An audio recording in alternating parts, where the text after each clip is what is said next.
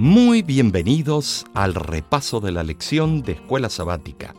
Yo soy el pastor Omar Grieve, director de La Voz de la Esperanza, con el tema de esta semana, la Biblia, fuente autoritativa de nuestra teología. El versículo para hoy es un versículo muy conocido por todo adventista a la ley y al testimonio. Si no dijeren o hablaren conforme a esto, es porque no les ha amanecido, o sea que no hay verdad en ellos. No existe ninguna iglesia cristiana que no utilice la Biblia para respaldar sus creencias. Todos la utilizan. Sin embargo, el papel y la autoridad de la escritura en la teología es muy diferente entre una iglesia y la otra.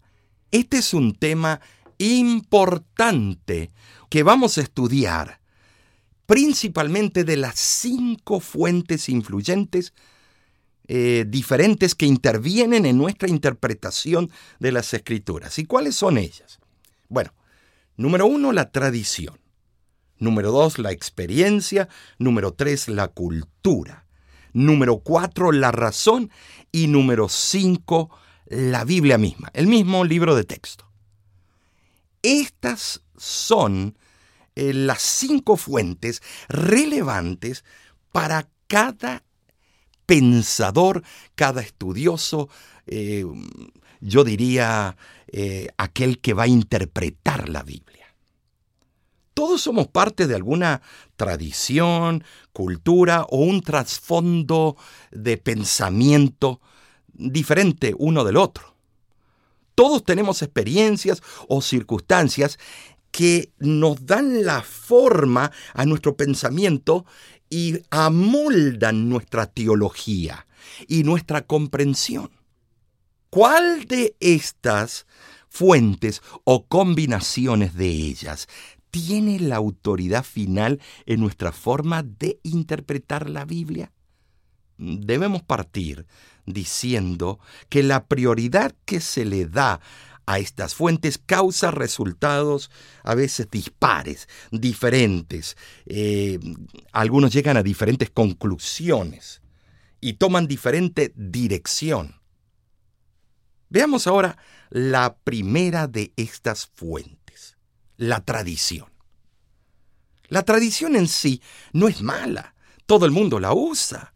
Es nada más visitar algunas tribus indígenas en, en Brasil o irse al sur del Pacífico y las tradiciones, ay, son increíbles. Fuimos nosotros con mi esposa a visitarlas y algunas tradiciones son tan increíbles que uno no puede creer que hayan seres humanos de un mismo padre y una misma madre, pero que tengan tradiciones tan lejos que las cuales tengo yo.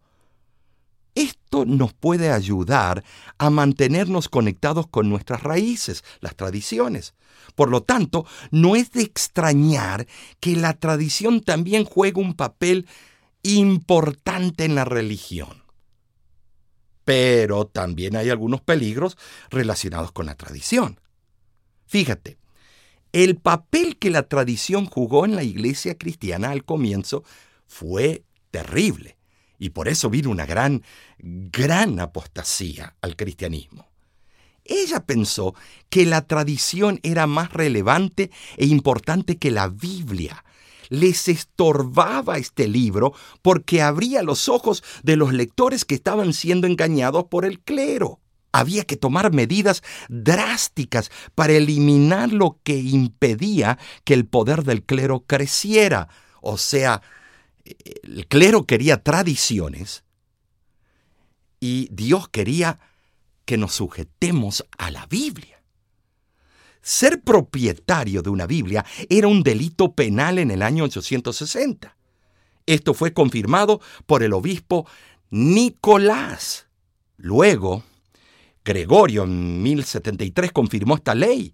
Inocencio III en 1198 dijo que nadie debería leer la Biblia, so pena de muerte. Ahora, quiero leerte a ti lo que le pasó a los cátaros, a los valdenses, a los hugonotes de Francia, que tradujeron la Biblia a su propio idioma, al francés.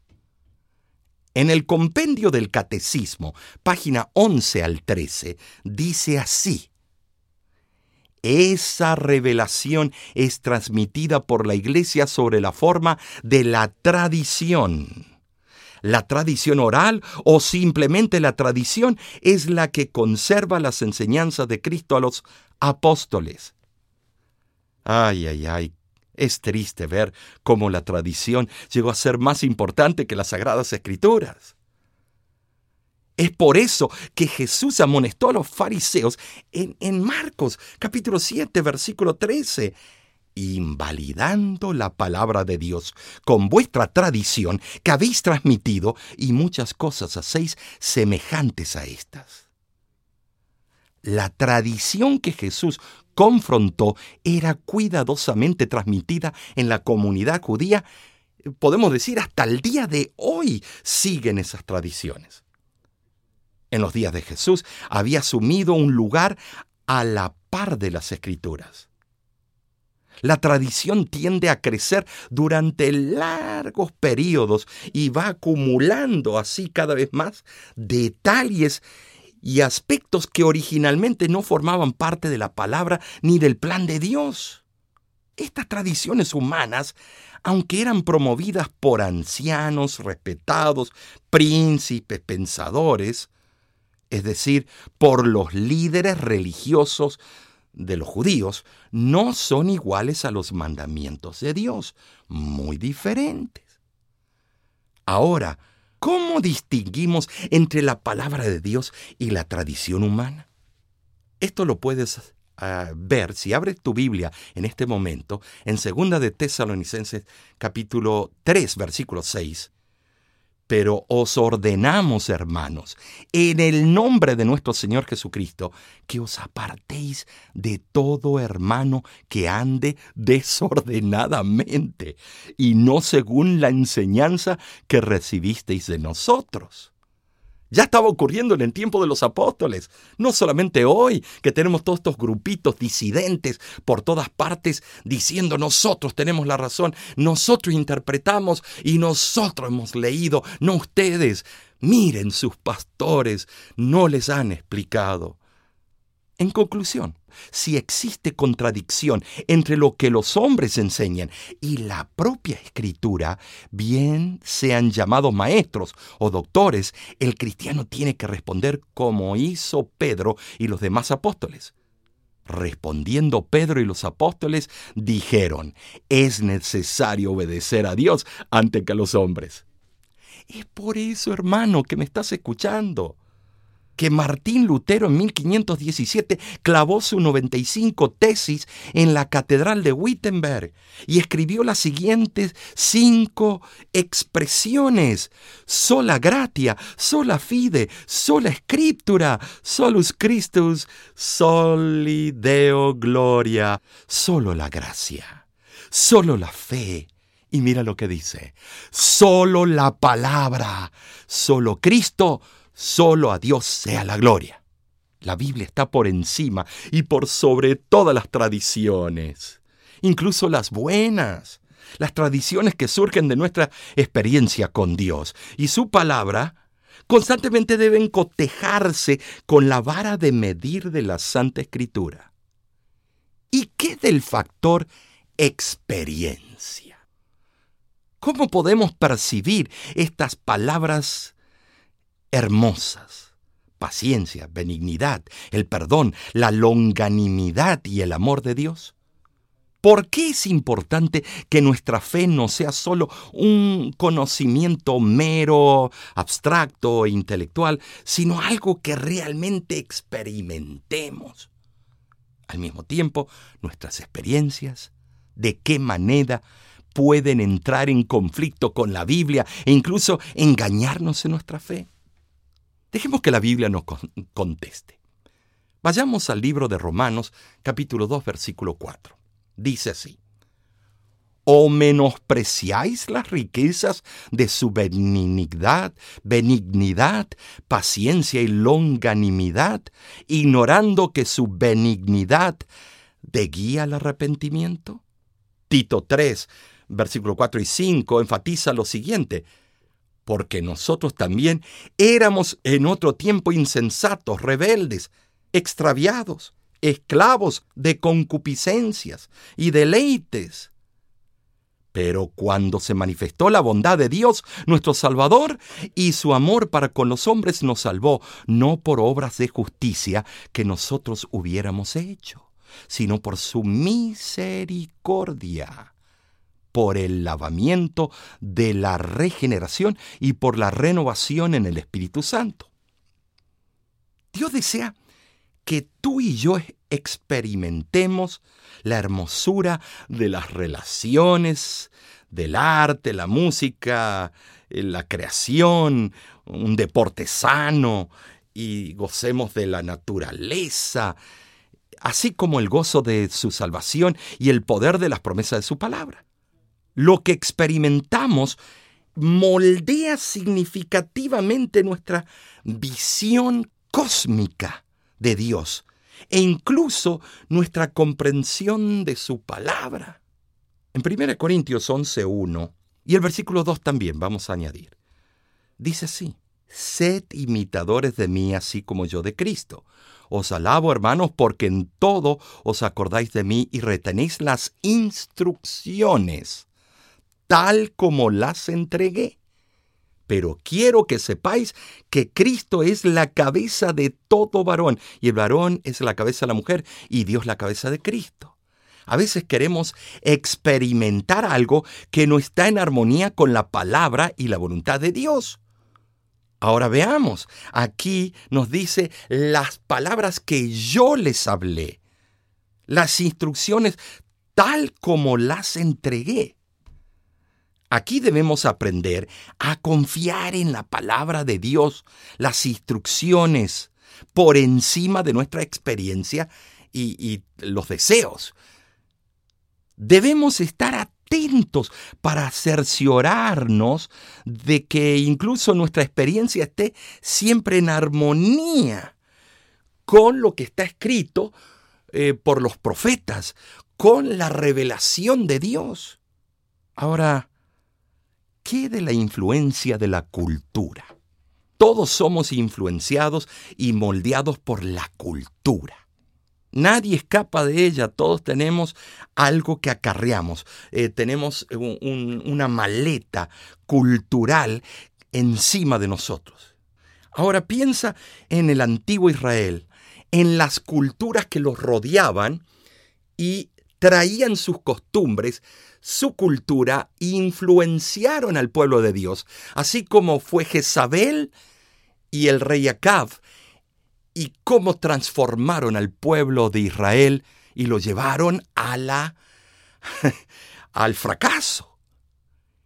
¿Qué nos hace pensar que hoy somos diferentes o mejores al tiempo de Acab o Jezabel? La Biblia también trasciende eh, todos estos aspectos culturales establecidos eh, por una palabra que se usa mucho hoy en televisión, etnicidad. Eh, algunos eh, dicen, bueno, el estatus social, sí, el estatus social. Esta es una de las razones por las que la Biblia, la Biblia supera todas estas tradiciones, este trasfondo cultural, este costumbrismo, esos parámetros que lo ponen como si es una regla. Pero no se encuentra en la Biblia.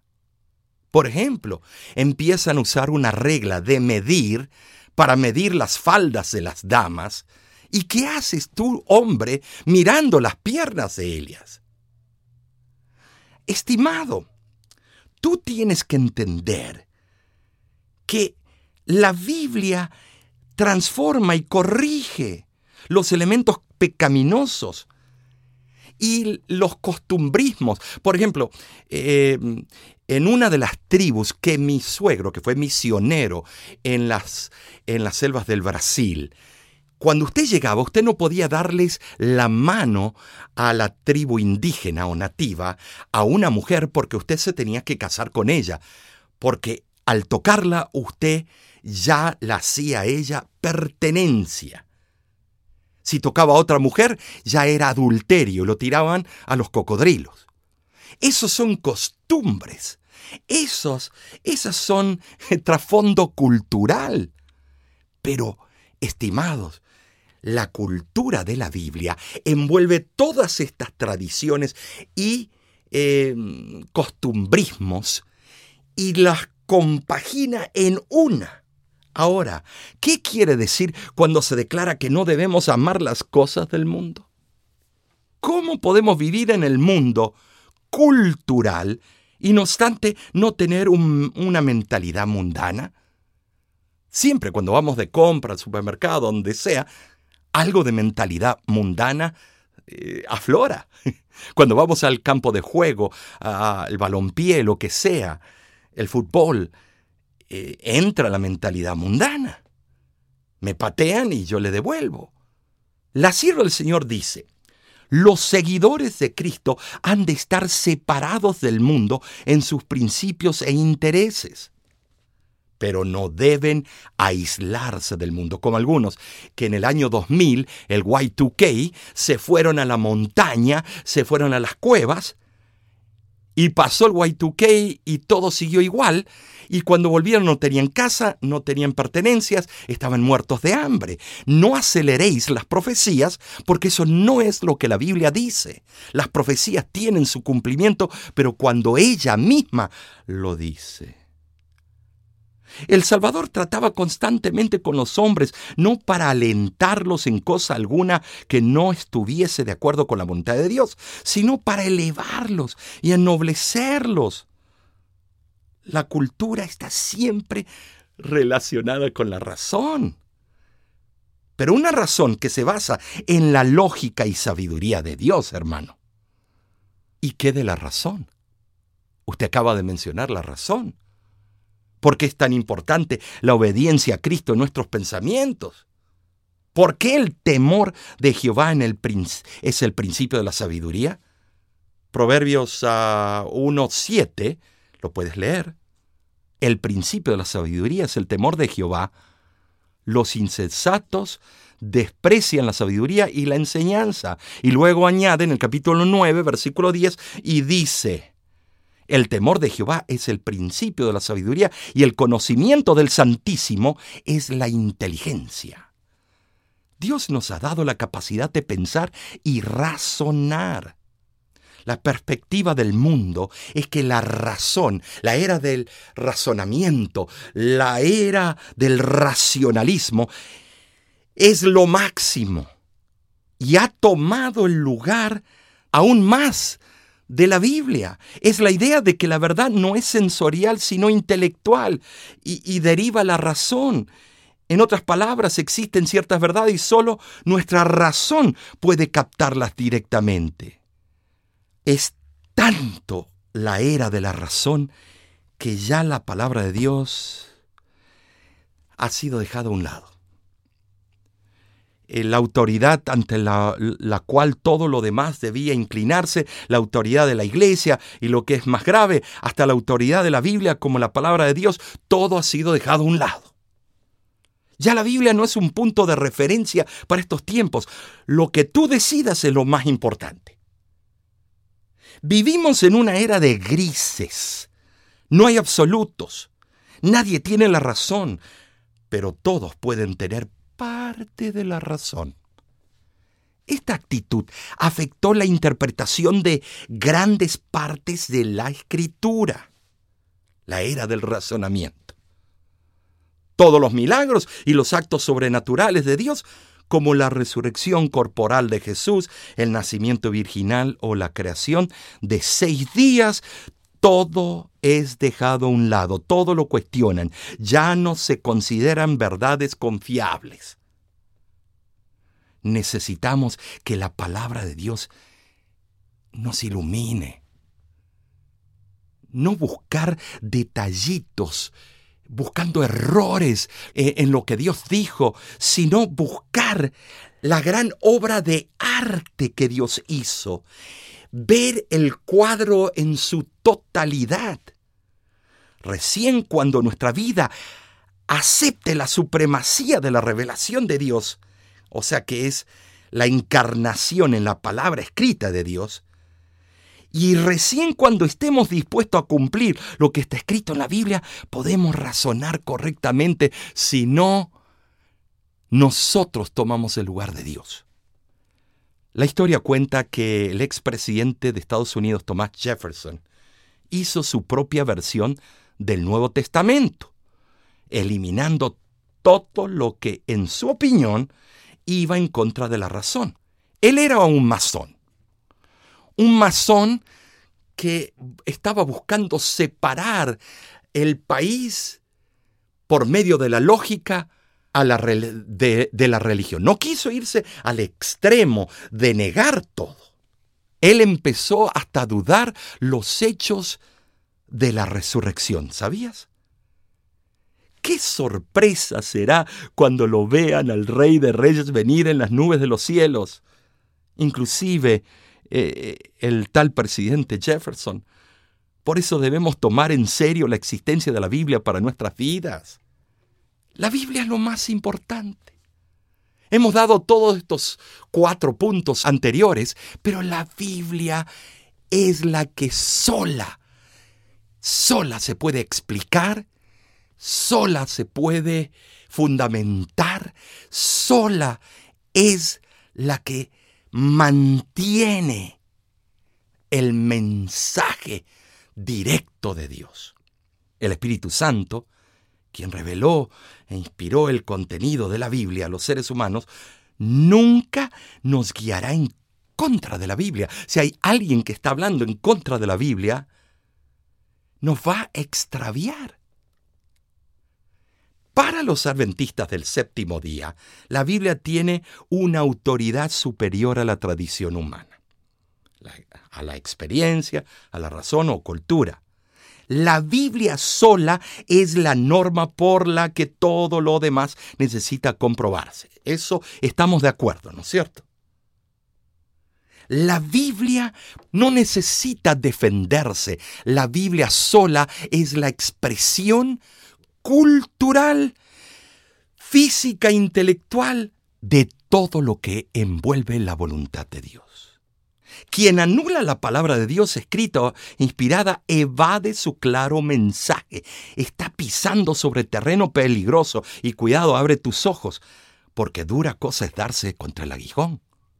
La Biblia es nuestra única salvaguardia espiritual. La Biblia es nuestra regla de fe y práctica. La sierva del Señor nos dice que el Espíritu Santo habla a la mente y graba la verdad en el corazón a través de las Escrituras. Esto lo encuentras en el Deseo de toda la gente, página 625. Eh, eh, primera de Corintios 4:6, la Biblia brinda una sana doctrina, ¿no es cierto? Y como palabra de Dios es confiable y merece ser aceptada plenamente, no un poquito aquí, un poquito allá, como me convenga. No es nuestra tarea eh, empezar a criticar o buscar los críticos, porque estos críticos no viven en un plan espiritual.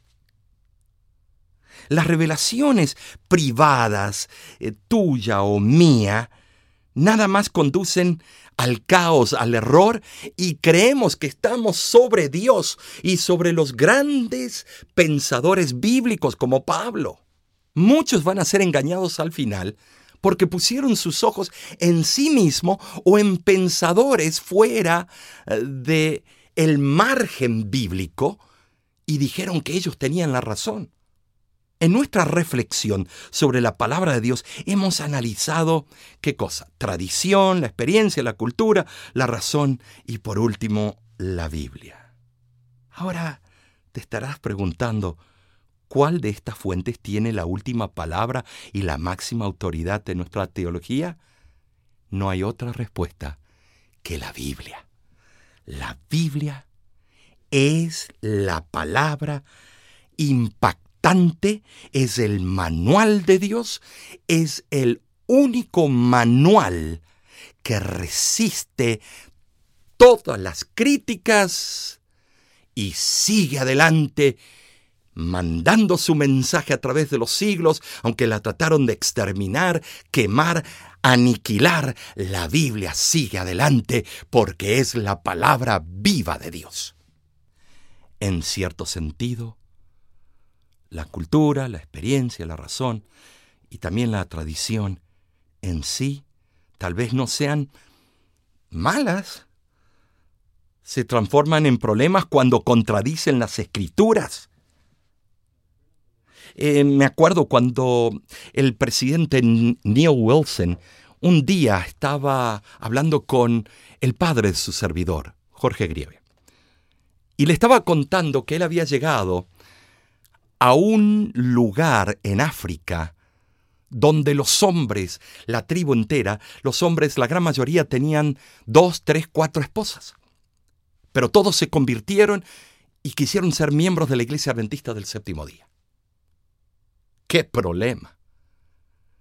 Estaba mencionando el pastor Wilson, ¿y a qué mujer volverían estos hombres? Dice, el problema es que no hay un sistema de bien, bienestar social, welfare. Y entonces los hombres, cuando le dijeron te tienes que quedar con una, buscaron la más joven y dejaron todas las otras. Y empezaron a morir de hambre y peste. O sea que tratamos de utilizar nuestra sabiduría para solucionar un problema cuando la Biblia no estaba diciendo eso. Finalmente la iglesia se reunió y buscó la solución en oración a la luz de la Biblia y hoy en día esa parte del mundo son adventistas del séptimo día.